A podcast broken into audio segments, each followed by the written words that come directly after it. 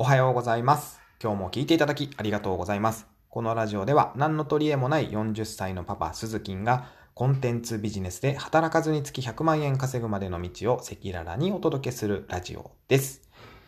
はい、ということで今日はですね、えー覚悟を決めたその後、点々点というタイトルでお届けをしてまいります。はい。えー僕はですね、先日ですね、えーコンテンツビジネスで、えー今年の末、12月末までに月100万円売り上げますと、えー大々的に宣言をしました。まあ大々的にと言っても、えーまあツイッターの中ではあるんですけども、えーそこでですね、えー自分で広告費をかけて拡散屋さんに頼んで、さらに自分を追い込むために、えー250件ぐらいのリツイあ、300件近くか、のリツイートをしてもらいましたね。お金をかけて。うん。これはまあ賛否両論だと思うんですけども、まあ僕は自分を追い込むために正しいお金の使い方だったかなとは今思ってます。はい。やらなきゃいけない状況を作るっていうのはすごく大事なことで、うん。やっぱ覚悟を決めないと何もうまくいかないなと、この脱サラして8年9年ぐらいで思っているので、えーまあ自分なりに覚悟を決めてみたと。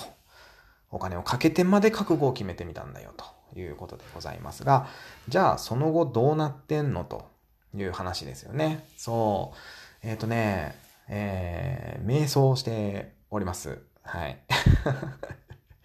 いや、まあそうなんですよ。そりゃね。だって何にも知らないんですもん。コンテンツビジネスって何ですかみたいな。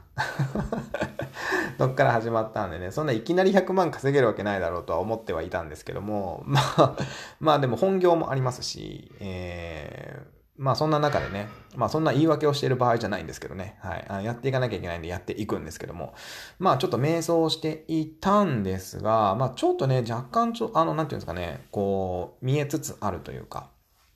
あの、自分の事業で、えー1個25万円のものを4個売って100万とかって別に平気でやってるわけなんですよ。そうだから、インターネット上だったらできないなんてことは全くなくて、まあ、うまくやればできるんだろうなっていうところから100万円っていう数字もつけてみたんですけど、うん。で、まあ、覚悟を決めて、その後ね、いろいろこう勉強しつつ、インプットしつつ、アウトプットしつつ、えー自分なりの方向性、まあ、どうやっていくかっていうのを決めているところなんですけど、なんかね、あのーなんとなく決まってきました。うん。あの自分の今、リアルでやっているビジネスと、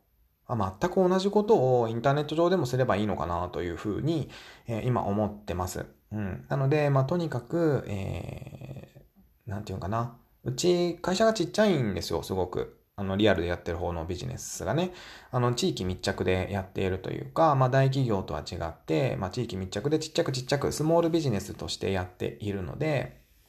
何が、えー売りかっていうと、やっぱりこう柔軟に対応する力だったりとか、まあ、アクティブに動ける力だったりっていうところが、すごく、えー大事だなと。スモールでちっちゃくビジネスやっていく上では、大企業ができないことを僕らはできるので、うん。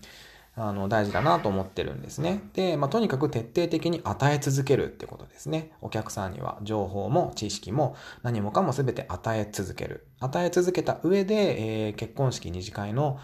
プロデュースをして、最高の一日という体験を売る。ということを僕はやっているんですけど、まあそれと全く同じことをインターネット上でもやろうかなと思ってます。なんか、こう、ノートとか Brain とかで、有料の教材とかを売っていこうかなとも思ってていたり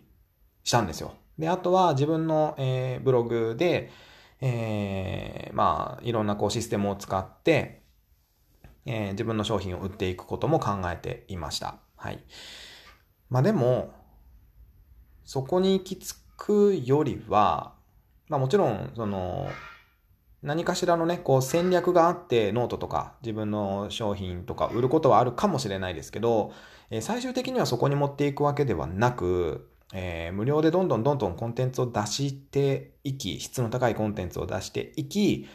えー皆さんにこう認知をしていただいた上で、最終的に何かしらの体験を売っていくっていうことにフォーカスしようかなと思ってます。今まで自分がやってきたことっていうのは、えーなかなかこうコンテンツにしてこなかったので、なんていうのかな、こう、職人側にいたんですよね、ずっと。自分が、えー何かこう、何かをこなしてお金を稼いでいくっていう側にいたんですけど、えー何かをこなす人を作る側に回れた方が、まあ、面白いなと思ったのと、まあ、それが結局ビジネスオーナーになるのかなっていうところもあってですね、えー、どんどんどんどんやっていこうかなと思ってます。はい。あの、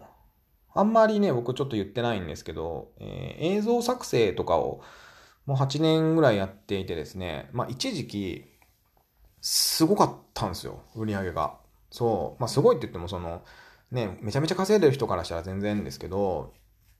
どうだろう、年間ででも600万ぐらいは映像だけで稼いでたりとかした時期もあって、そう。で、でもね、あのー、完全に独学でやってるんで、あの、専門用語とかわかんないんですよ。だからこの間ね、あのー、ツイッターで、太陽ちゃんっていう子がね、あのー、画面を切り替える、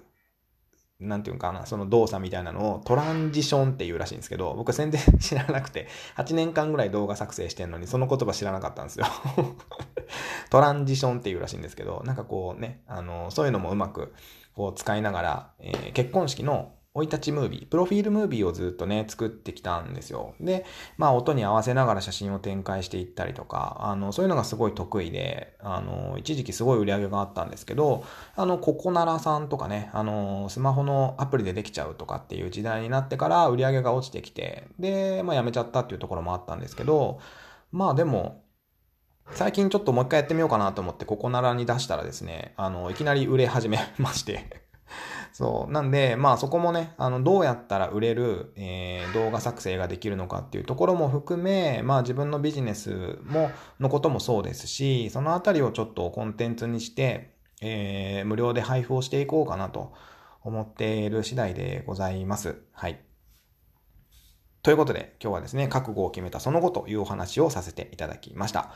どんどん無料で情報を出していくよというところになります。またね、変わるかもしれないですけどね。とりあえずあのやってみます。ということで今日は以上になります。また明日、明日の放送でお耳にかかりましょう。バイバイ。